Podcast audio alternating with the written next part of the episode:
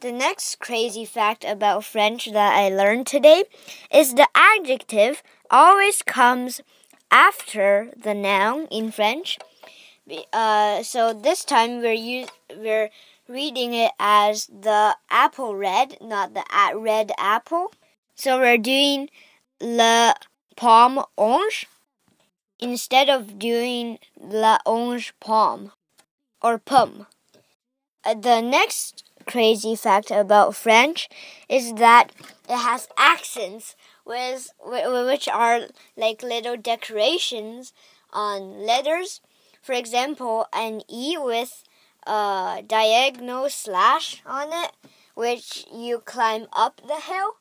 And there's another one which lets you come down the hill. And there's another one that's like a little roof and makes vowels long.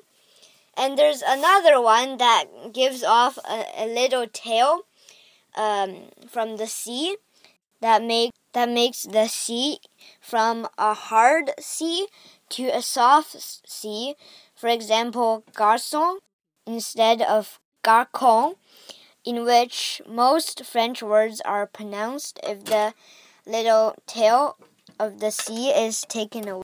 And another one, another one is two dots on the letter.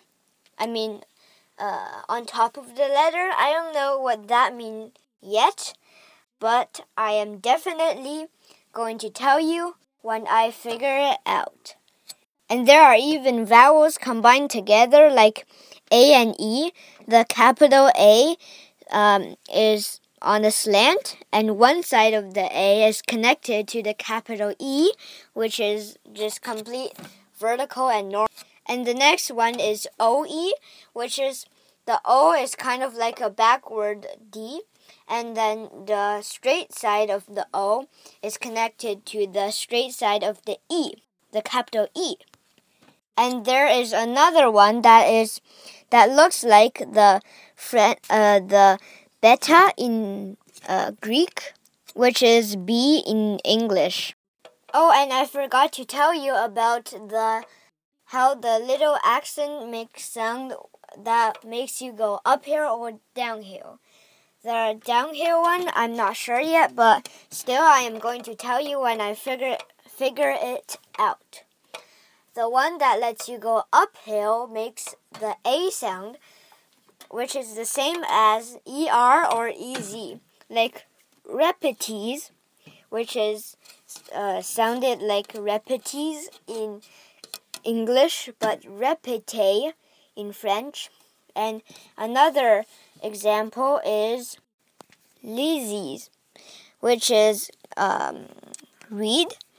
And the EZ at the end makes an A sound, so it's uh, pronounced Lise or Lise.